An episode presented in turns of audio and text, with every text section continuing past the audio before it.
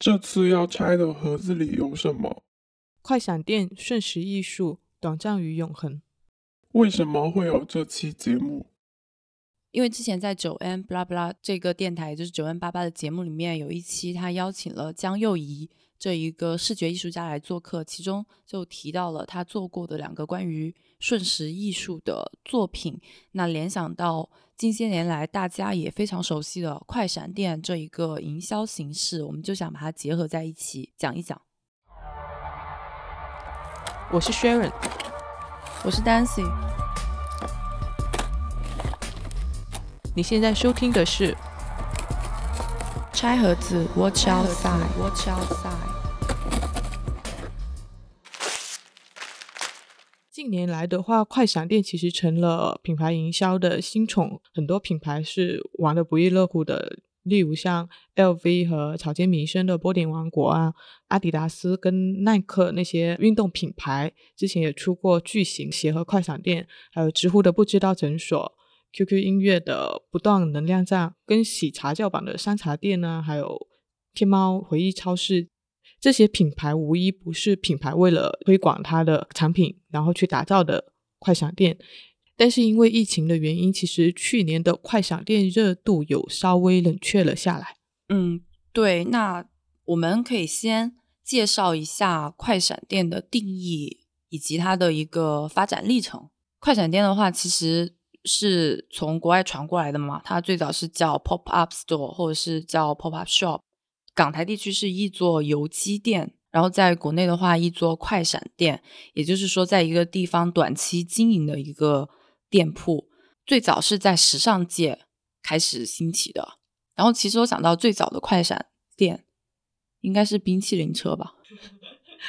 那最早应用它的是美国的牛仔品牌。Livas 和瑞士的手表品牌 Swatch，他们的开设时呃是从一九九九年开始的，在英国伦敦兴起。那他们的开设时间可能是从一天到一百多天不等。大概是一零年以后，这种模式进入了中国。在一五年前后呢，应用广泛的应用到了各个的行业，进入了一个快速发展的阶段。快闪店这一个形式的爆红。应该是得益于川久保玲的品牌。川久保玲，他在二零零四年的时候，把他的品牌和艺术结合、布置陈设等等结合起来，做过 g o m d i g a s o n 的快闪店，从德国的柏林开始，做的非常的成功，从此是一炮而红。然后在此之后，就有很多品牌开始纷纷的采用这一个形式。快闪店进入到中国大陆的话，其实有点晚了。可以溯源的，就是零六年的时候，装品牌素然的创始人王一阳，他带着一个新的独立品牌茶缸来到北京，然后在北京的一家酒吧里面开了一一个为期为一个月的零食店。呃，虽然说这家零食店当时的影响力。也是比较低，但是据说这是快闪店在中国扎根的开始。那其实瑞意德的一份报告也指出，二零一二年之前，快闪店在中国还处于一个比较萌芽阶段的一个时期，从二零一二到二零一四年。才开始渐渐起步，大牌不断的进驻中国的高档卖场，同质化开始比较严重，人流被稀释分发了，再加上海淘啊，出国购物变得方便，所以就使得一些品牌不得不另辟蹊径，开始把注意力投向了这种快闪店。所以从二零一五年开始，呃，快闪店是在中国进入了一个。快车道的平均每年复合增长率是超过了百分之百的，这时候是才开始有很多就是比较有特色的一些快闪店进入大家的视野。快闪店的一个发展和缘起差不多就是这样。那现在的话，我们再来整体的介绍一下快闪店它的一个作用，或者是说它的一个共通点、共同的特色。其实它的特点还蛮突出的。首先，一个非常。明显的就是它的临时性，一般快闪店的开设时间都是比较短的，最短的可能就几天，最长也不会超过一年。据说百分之六六十五的快闪店，它的租赁周期都是在十天以内，然后百分之八十六是一个月以内。其次就是快闪店它的话题度也是一个比较鲜明的特点。它需要具备一定的惊喜感、个性跟话题性。因为卖货一般不是最主要的目的，其实快闪店刚开始是比较少说以直接销售为目的的。一般来说，好看好玩的体验感才是它强调的一个重点。它可以是各种各样的风格，甚至是充满争议的这种。但最终的目的呢，是要吸引消费者能够拍照打卡也好，然后发布到各种各样的社交媒体上面去。呃，最后一个就是它脑洞大开的设计，这个其实是快闪店的灵魂。就快闪店都是需要精心设计、足够吸睛的一些创意，不拘泥于形传统的形式，给消费者带来一定的就是视觉上面的震撼。呃，然后这样才能带来一个持续的新鲜感。对，总结起来的话，其实就是限制性、互动性和主题性。就在限制性这一个特点里面，除了它的时间的一个限制，就是它是快的、短暂的嘛，限时的。那除此之外，很多的快闪店它会在里面加入一个商品的限定，就是仅在这一次的快闪店里面出售的一些限定发售的商品，也是它的限定性的一个重要的特征。对，其实说到这里的话，可以顺便讲一下快闪店的目的。它其实主要有两种，就是现在的话，呃，快闪店主要是以销售型和品牌推广型两种。呃，占比的话，根据瑞意的那个报告也有显示，说是可以达到百分之四十四跟百分之三十四这样子的一个占比。嗯，那产品销售的。这一个目的呢，一般是刚刚说的一些限量版，或者说是促销的产品，甚至是提供一些定制的服务，营造一个现实性跟稀缺性。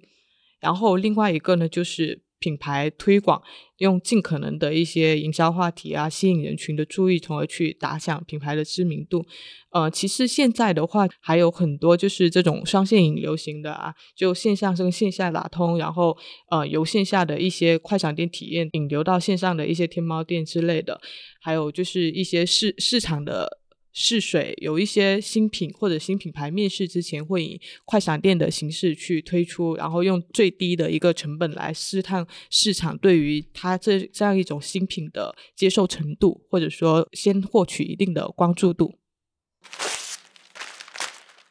呃，现在流行的一些快闪店或者是快闪活动，大家也都很熟悉了，因为就是成天都可以见到的。那我们就再说一下自己觉得比较好的，或者是比较有代表性的一些快闪店的案例。嗯，我先分享一个，就是以这种奇特的选址吸引关注的，就是有看到一个品牌，它是在悬崖边上开了一个二十四小时的快闪店，它是开在了一开在了就是海拔有一千八百多米高的一个峡谷峭壁上面，然后它是一个运动品牌。就只要呃顾客到店就白送一一套高科技材料的一个运动衣物，但是呢，想要光顾他们这家店，你就只能是手脚并用，然后在悬崖上面攀爬九十多米。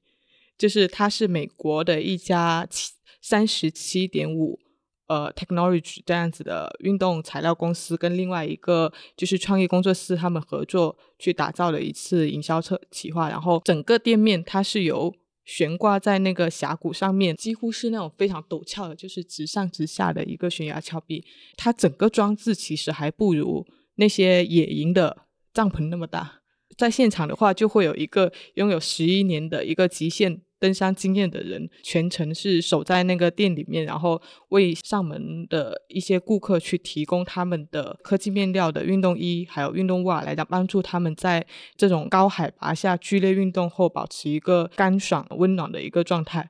这个快闪店据说是呃营业了二十四小时，总共接待了七十名顾客。有这么多人爬上去吗？OK，那你说到这一个选址的快闪店的话，那我可以接着说一个也算是选址的快闪店吧，就有点异曲同工咯，但但只是选址而已。呃，其实也是很有名的，就是 Prada 的那一个快，它不叫快闪店吧？它是由快闪店变成永恒店的一个案例。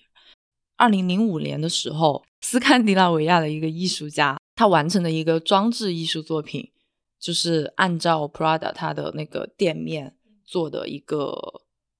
一个店铺，但是它是伫立在荒凉的一个沙漠中间的，就没有人。它本来是去用这个作品来去表达对于奢侈品行业的一个批判的态度的。但是 Prada 它并没有阻止或者要求拆除这个作品，就没有说它侵权啊之类的，而是去授权了他们再次使用 Prada 的商标。所以他们是没有谈合作，然后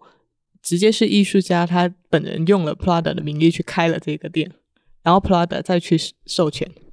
对，就是这个艺术家先斩后奏。按照一般的这个说法的话，他是说侵权什么的，不过他没有用于商业呃盈利啦。嗯，但但是也是算侵权，而且他的利益是要去批判奢侈品行业。所以一般的品牌，它的态度可能就是说啊，你赶紧把我给撤掉啊之类的。但是 Prada 它没有，它就是去支持了他做这件事情，而且还去挑选了一些限量的商品放在这个店铺里面，就是 Prada 自己的商品。所以它就是一个让危机变成机会，然后让快闪店变成了一个永恒店的一个案例。然后现在它在时尚行业这个店还蛮有名的，就是说笑称是。世界上最孤独的奢侈品店，所以有人去吗？它已经变成了一个打卡点，而不是一个真的一个店铺。所以它在对于 Prada 来说，在品牌的营销上面，它绝对是一个非常好的一个 case。那另外还有一种就是以造型取胜的一些快闪店，例如像伊里之前做了一个按钮屋。他是邀请了呃建筑设计师亚当克金给他们设计的一家快闪店，然后在他变身之前，他其实只是一个你看上去呃平平无奇的带着伊犁品牌 logo 的一个集装箱而已。但是你只要一按那个按钮，它就可以从一个集装箱变成一个咖啡厅建筑，然后里面有厨房、有餐厅，还有卧室、起居室、书房这样子的一些空间。这一间快闪店全部都是可回收的材料建成的，虽然只开了一个月左右，但是由这个建筑设计师对它最后进行了重建，然后再做它用。还有就是网易严选做了一个水屋，它整个空间的呈现都是源自光线透射的这种感觉的，据说是趋近真实的复制了一个水下奇观。它的设计师是把水屋的主体的顶面进行一个改造，然后呃，不仅用了一些难度系数很高的全玻璃吊装工艺，还设计了一套就是微型水循环系统。所以当就是阳光透过屋顶水层变成波光映在水屋各个角落的时候，它看上去从视觉上面就很像一个水底世界。同时，它这个水中的回廊里面又串联起了四个展区，就是从客厅、餐厅、卧室到阳台，走到展区中间，又会出现一些仿重力空间悬浮的一些酒杯啊、座椅啊，还有一些调料瓶之类的，就看上去还蛮酷炫的。然后它通过这种呃空间跟物品巧妙的结合，让整个水屋不仅变成了它的一个艺术空间的展示，同时也变成了一个产品的生活体验空间吧，就创造出了这种。奇幻跟真实相结合的一个体验场景。网易严选的这个案例我倒是没有见过。不过你刚刚说到那个建筑师的那一个案例的话，我是有想到有一个，我想有一个类似的是啊，其实它应该不算是快闪店啊，它算是快闪商场，就是从 pop up store 到 pop up mall 的那种感觉。它是在伦敦的一个地铁站旁边。然后这一个 pop up mall 叫做，哎，名字和我们很有缘，叫做 Box Park。然后它号称是全世界第一间快闪商场，二零一一年开始营运的，营运的时间是五年。那它整体的风格会比较偏街头潮流一点，它也是秉持一个环保的理念去建造的，利用旧的材料去搭建，然后拆去也不会造成污染。然后它的每一个 box 其实就是一个集装箱。现在集装箱也被用在很多的建筑啊形式里面嘛，然后它每一个集装箱呢就是一个小店铺，店家就可以租用一个集装箱来改造，呈现自己独一无二的店店铺风格。那它只会邀请具有比较鲜明的特色的品牌去入驻，比较兼容并蓄的一些混搭风格。它有一些像 Nike 啊或者是 Vans 之类的大众的知名品牌，但更多的是一些年轻的独立的品牌。而且因为它的这个店租的租约是可长可短的，没有很严格的限制，所以就很适合一些很年轻的那种创业型的设计师来去开店试水。那其实就是一个很双赢的状态，对于品牌来说是一个低成本的试水嘛，也也是快闪店本身的一个目的。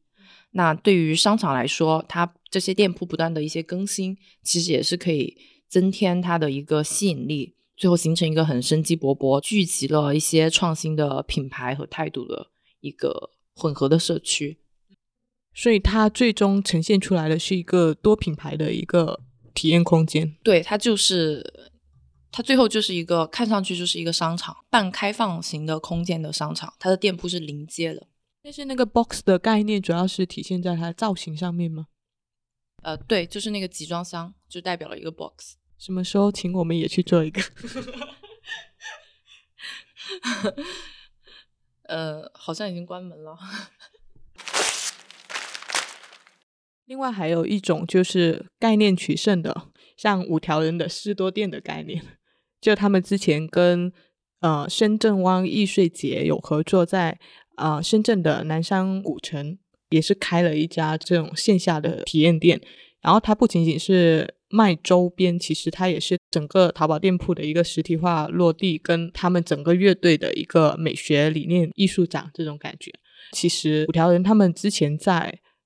阿那亚的那个演唱会上面也打造过一个实体的梦幻丽莎法郎，也算就是快闪店这样子的一个概念。它在海滩边，然后由艺术家冯火把一辆旧的货车开到海滩上面，改造成了梦幻丽莎法郎。然后里面也是放了另外一个艺术家冯梦波他的一些录像作品，挂了叶玉卿的那个就是泳装的那些挂历，还原出一个法郎的实景。对了，然后那在那里是真的可以洗剪吹的，六十块，这么贵吗？不应该是十块、二十块才是法郎的一个正常的定价。我们节目里面的含条率还蛮高的，我又有和你这个案例匹配的案例可以讲了。嗯，我想讲的有两个案例，我想讲的这两个案例也是那种以概念取胜的。有一个就是 Alexander 王大人和三叶草品牌的那个合作。他们现在也在合作，就联名系列嘛。但是二零一六年的时候是他们的首次合作，为了去庆祝他们的这个合作产品的首次亮相，他们在当时是做了一个卡车快闪的，嗯，就也是用了卡车、货车这样的一个形式。它的这一个快闪的亮点在于是一个，对了，和冰淇淋车真的很像哎，就是那种游击店。对，它的店其实就是在它的车上面。在那个货车上面，然后呃，粉丝就是去发现这个车停在哪里，就去到那个车那里去购买他们这一次这个合作的胶囊系列的产品。其他的就是一些噱头，包括它的产品的包装都是用一些黑色垃圾袋来装的之类的，因为它的产品也都是黑色的。嗯，这种方式其实前两年一些品牌用的还蛮多的，就是什么移动试衣间啊、移动化妆间啊这种概念，然后都是用车这样子的一个空间去承载。前两年之所以做，是因为滴滴吧？对，有很多案例都是从滴滴或者优步那里。但是我觉得卡车的这一个可能会更加的怎么说，original 一点。然后还有一个就是概念取胜的。那个品牌不知道红极一时的 Vitmon，不知道现在还有没有人记得？就是它是一个营销上来大于一切的一个品牌嘛。在一七年的时候，有一个在香港进行的一个快闪店，概念做的还蛮完整的。他们在香港的启德邮轮码头去突袭举行的一个快闪店。哦，他那一次就真的和 DHL 合作的。商品就是放在他们的厢式货车中进行展示和贩卖，是不是很像去年很流行的那个车尾箱市集地摊？然后每一个人入场，就每个消费者入场，提供给他们一个编织袋，就是那种蛇皮袋，让他们装商品。然后贩售的商品中，除了服饰，还有一些像印了风景画的那种马克杯啊，或者是胸针那种旅游景点的这种商品，故意制造了一个非常的接地气的一个街头。摊贩的这种氛围嘛，呃，然后此次快闪它除了这个概念之外，另外的亮点就是在于它，它虽然提前预告了会有一次神秘的活动，但他强调了这个神秘感，在这个活动举行的前二十四小时才公布了这个快闪店它的地点和具体的时间，而且它这个存续时间就只有当天的七个小时，就属于把快闪店的这一个限定性和突袭性再次放大。不得不再说，这个品牌玩营销是真的很厉害。对，然后还有一些呢，品牌呢是会用酒店的概念，像德芙巧克力跟 YSL 这种品牌之前都做过一些就是酒店概念的一些快闪店的营销。呃，德芙它之前是在上海的思南公馆，它开设了一家为期三周的一个酒店主题的快闪店。虽然不是真正意义上的可以入住的那种酒店，但是却是一次也是比较独特的这种跨界合作。然后它是打造了不同体验类型的一个主题房间，然后都是用它不同口味的巧克力去命名之类的。也在现场准备了一些甜品大师制作一些啊。这种创意巧克力给大家试吃，然后还有一些用了一些线上预约、线下体验的模式，甚至通过小程序、虚拟游戏来定制自己的装束啊，德芙酒店这样子的一些形式，就是整个链条很完整的这种快闪店形式，就是现在品牌比较标配的一些玩法的整合。快闪店的案例的话，其实还有特别多。我们在这里就是讲了一下比较有代表性，或者是我们自己觉得比较感兴趣的一些案例。那嗯，快闪店这个东西其实还蛮有意思的，我觉得，因为人类总是贪心的想要更多。快闪它提供的限量商品，一方面买满足了品牌拜物教的一个收集癖，另外一方面又满足了标签潮人的展示欲。那 Vetements 它就是一个最好的。案例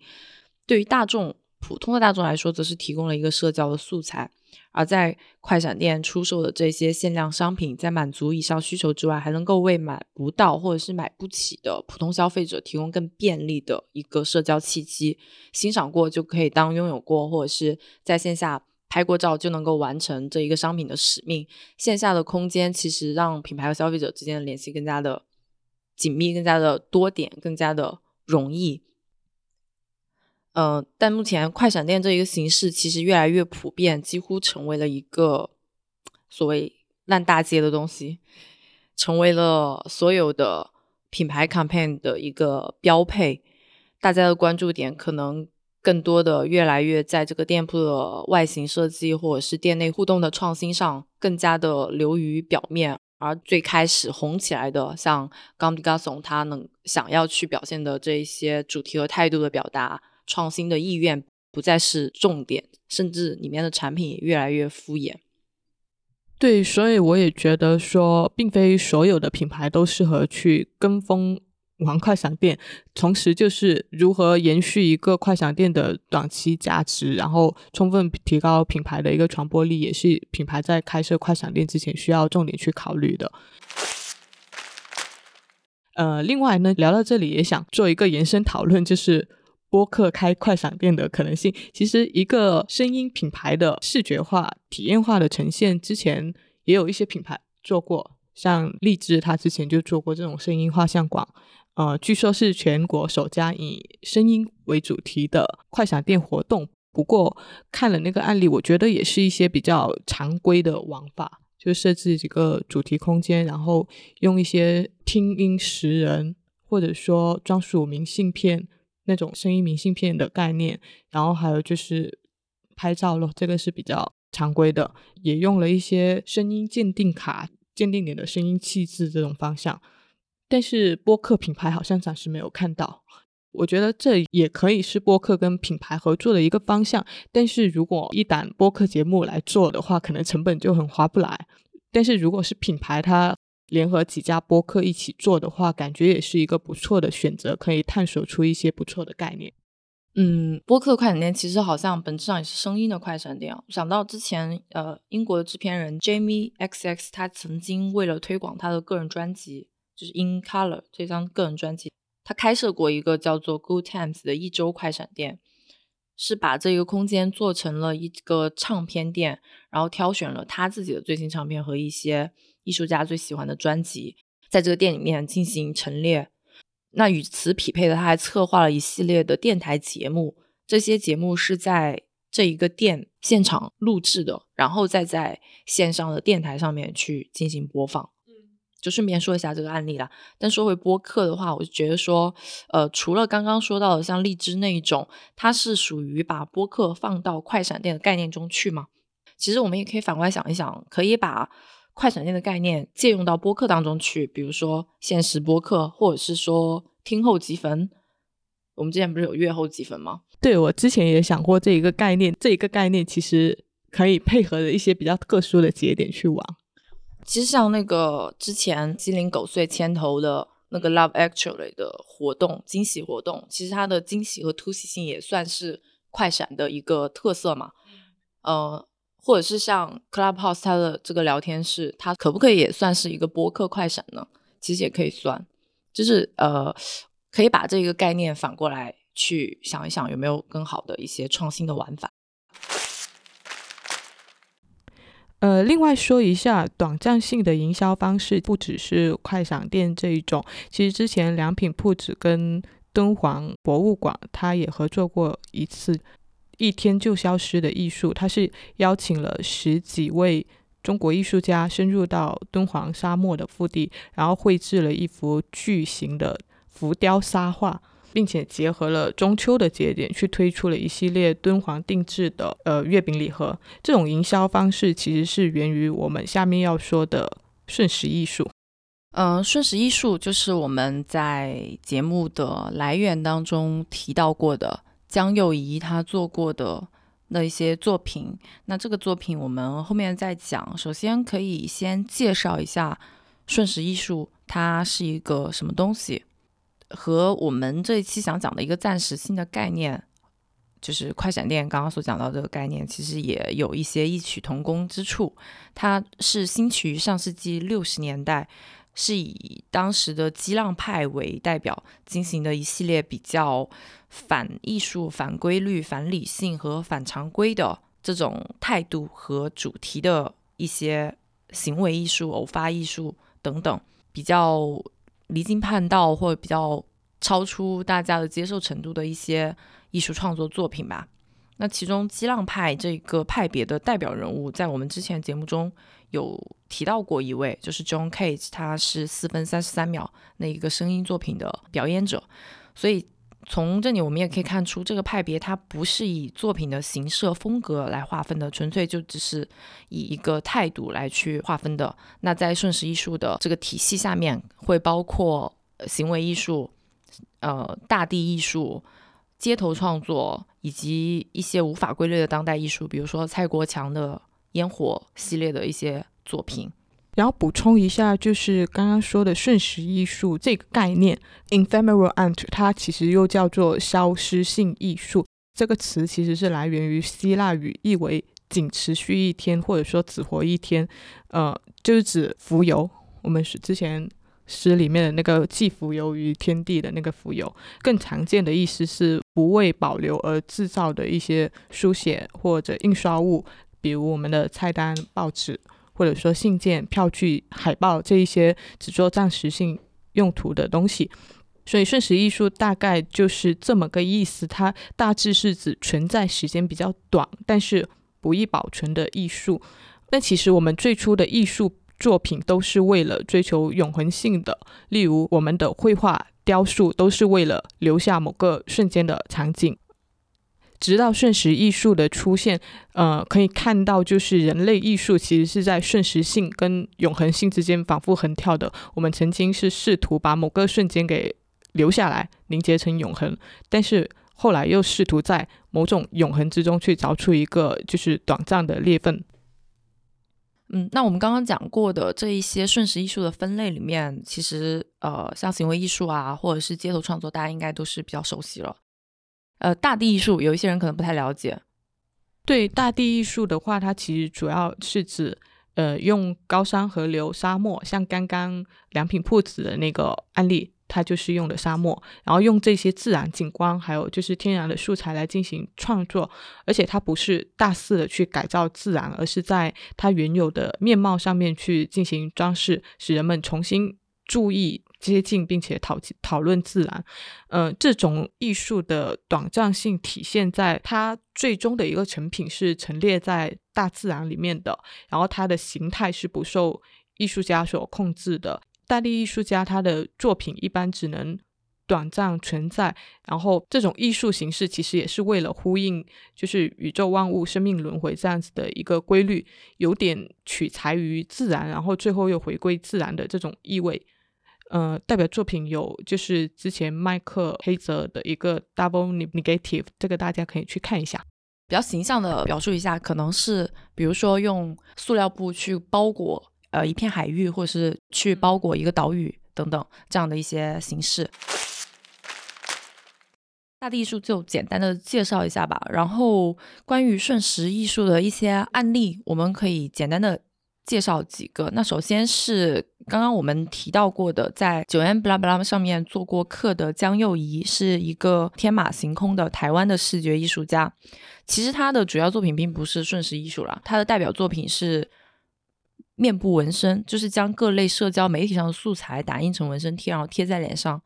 称之为 Face Post 的这个系列作品。然后因为跟 Gucci 的合作广告而出名。但是他做过两个和瞬时艺术相关的作品，在九元八八的那期节目里面也有介绍，就是和融化的冰块以及树叶去做结合。那随着冰块的融化和树叶的凋零，这一个自然的时间的流逝，其实是很能够体现出瞬时艺术的这一个短暂性。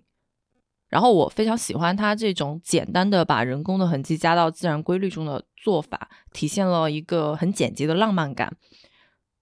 对，就是像江鳄仪这种艺术形式的话，它其实也是最终把它变成图片，或者说变成。一些视频，然后在社交媒体上面去进行一个传播。就我们如今看到的一些行为艺术，主要是以图片或影像的形式留存下来的。然后这些行为本身其实已经消失在历史长河里面的，但就是通过事件本身，我们依然可以去引发观看者他内心的一些震动，从而审视我们原有的艺术观以及我们自己的一个文化联系。这其实可以说是。短暂性带来的一个长久影响，或者说永恒价值。那你刚刚提到的《卷布拉布拉》里面，它的那个案例是有结合了冰块这样子的一些元素。我也想到了之前就是有一个艺术装置，它是一个巴西的雕塑艺术家内尔阿茨维多做的一个公共艺术装置作品，叫 Melting Man，融化的人类。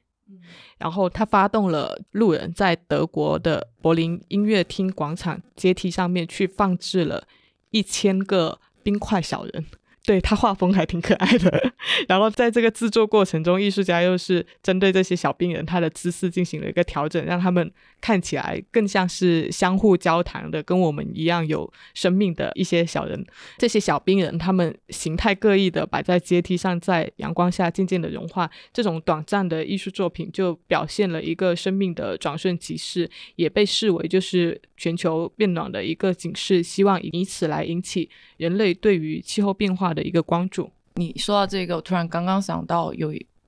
但是我忘了是哪个艺术家，就是他之前冬天的时候在下雪的街头，然后捏了从大大小小的一堆雪雪球，然后摆在街边摆摊，就是卖雪球。嗯，然后呢？没有然后啊，就是一个，哎，对啊，非常瞬时艺术的一个快闪店，对不对？是。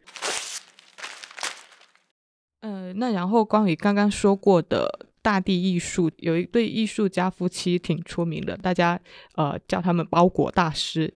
呃就是克里斯托跟他的妻子让娜，所有的作品都是临时性的。克里斯托他说过，艺术家尤其是建筑师，他们都在追求永恒，但是他自己什么都不想留下，这需要勇气。他是觉得说，消失比存在更永久，是这个是他毕生的信念。他们相信，只有在消失里面，才能拥有绝对的自由。推荐大家去看一下他们的一部纪录片，叫《The Gates》，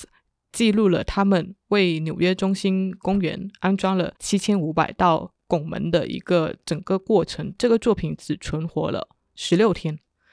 但是经过艺术家们、还有市长、公众他们讨论了二十五年才通过的一个艺术项目。这个项目在开始之前其实是有不少非议的，但是当橙色门帘随风飞扬的时候，大家还是不得不承认这种视觉上的冲击，直接为整个公共空间注入了新鲜的血液。然后很多人都忍不住纷纷去为它驻足围观，然后去讨论它。有人说它像一条黄裙子，然后小朋友说它是像一条大虫。然后这部作品只存在了。呃，虽然只是十六天了，但是它也同样经历了朗朗晴天，经历了雨雾迷蒙的天气，甚至是白雪覆盖，就整个画面看起来是非常漂亮的。你说它短暂也短暂，但是呃，全在这两周，大家最后都觉得它实在是太短暂了，应该把它长久的留下来。但是也是因为这种短暂，大家才更加专注、更加认真的去感受。呃，对，其实。很多的瞬时艺术吧，或者说很多极端艺术创作者，他们做这个作品都是为了要很大声的去说出他们想要表达的内容。这样的方式是更加的显眼的，因为它极端不理性的一个创作方式，更能够引发大众的一个关注度，继而去引导大家有意的思考。但是我个人感觉，像我们刚刚说到的这些瞬时艺术中，不是有一个是街头创作吗？嗯。就在瞬时艺当中，我觉得我是更偏好他的这一个风格的，因为我觉得他可能是最能够体现暂时与永恒之间的关系的。因为街头创作它是发源于我们的日常生活，然后存在于我们的日常生活，也随着我们的生活一起的变化和消失，有一种很潜移默化的渗透感。但是其他的，比如说刚刚说的大地艺术、行为艺术，通常都是需要非常。庞大的一个准备工作，一个很艰辛的创作过程。当然，这一种作品也带来了他们的另外一种趣味性，就是我花费了非常久的时间来完成它，但是这个作品的存续时间是如此的短暂。比如，呃，蔡国强的《天梯》。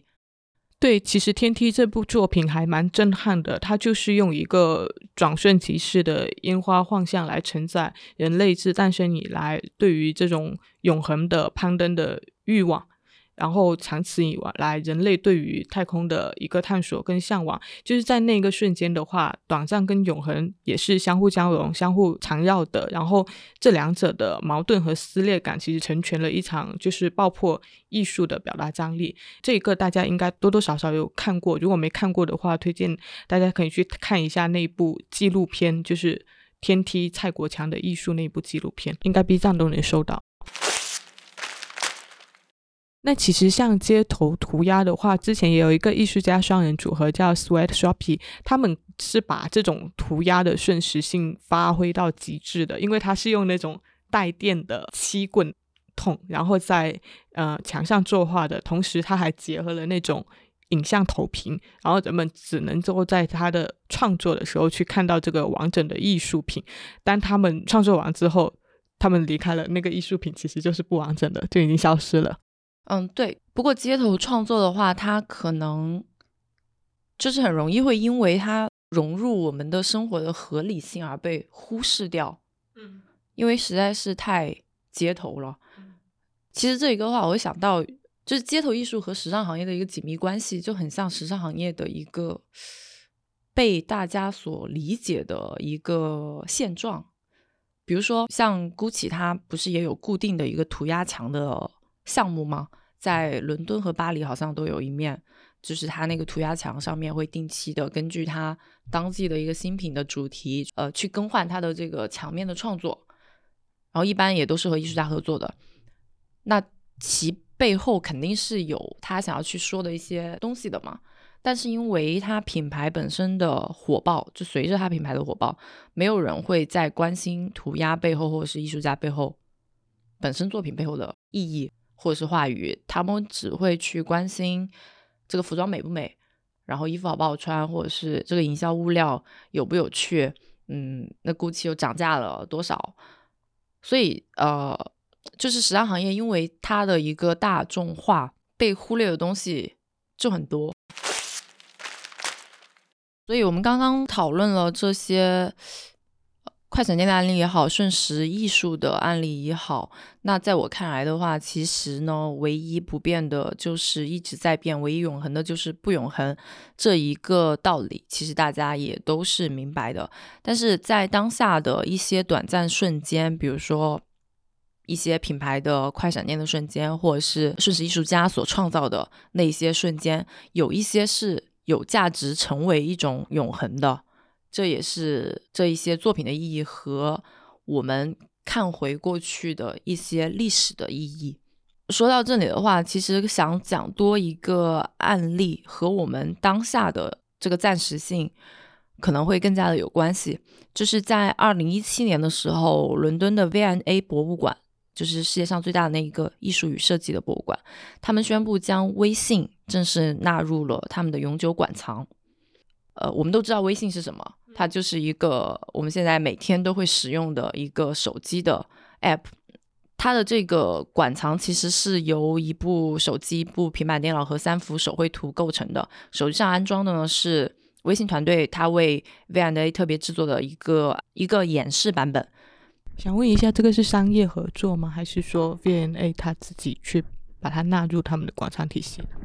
它不是商业合作，就是就是 V&A 它要把这一个纳入。其实 V&A 它在深圳之前。做的展馆里面还展出了山寨手机，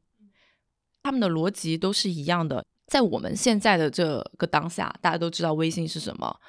呃，然后也知道微信对我们的生活影响有多大。但是在未来，这肯定没有办法持续，它不会以永远都是如此的有影响力的。就好像零零后他也从来没有用过传呼机这种东西，但是传呼机它确实是人类历史上第一个移动交流的一个工具。所以，它微信肯定会有别的东西在替代它，但是纳入馆藏的这个动作，代表着当下微信它这一个存在将成为一种永恒。然后，未来的人会通过这一个馆藏了解到我们这一个时代，社交媒体的时代，信息的洪流是多么的无孔不入，如何改变了我们的生活。传呼机也好啦，然后山寨手机也好，微信也好。都体现着我们曾经的不断变化着的沟通方式。也许播客以后也会成为一个数字展品呢。其实这个就是博物馆存在的意义，就是把我们无数个人类的当下凝结成一种可传续的资料给流传下来。那其实像我们刚刚探讨过的，无无论是营销方式，还是说是这些艺术形式，呃，其实可以看出来，短暂跟永恒。都是相对的。我们试图用永恒的手段去留下瞬间的精彩，也试图用一些瞬间的行为去叩问一个关于永恒的答案。我觉得这是一个没有定式的表达。同时，我们对于瞬间跟永恒的感知也是在不断的变化着的。当科技帮助我们越来越多的去留下瞬间的时候，其实对于瞬间的感知已经在变了。我们好像没有以前那么珍惜。呃，获取信息的瞬间，留下照片的瞬间，久别重逢的瞬间，因为这些瞬间几乎唾手可得，就或者说不再那么难得。然后从另外一个层面来讲的话，科技好像又。让永恒变得不再那么遥不可及。如果接下来人类的媒介形式彻底被颠覆，然后永恒成为一种唾手可得的东西的时候，那么永恒跟短暂之间，他们又会以怎样的方式去相互对峙、相互推拉呢？就是我们在这里打一个问号吧。好，那本期就到这里结束。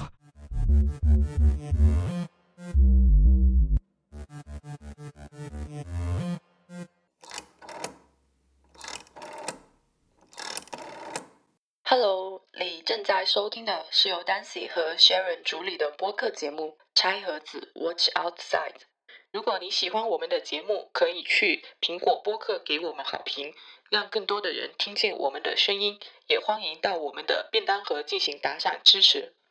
更多互动方式以及我们节目中提到的所有信息的详细补充，都可以在节目的 Show Note 中找到。我们的固定网址是 Watch 横杠。Out 横杠 side dot com，欢迎到这个地址来找我们玩。我们推荐你在苹果播客、小宇宙、Google Podcast 等泛用型客户端收听，也可以在网易云音乐、QQ 音乐、喜马拉雅等平台找到我们的节目，搜索“餐盒子”即可。感谢您的收听。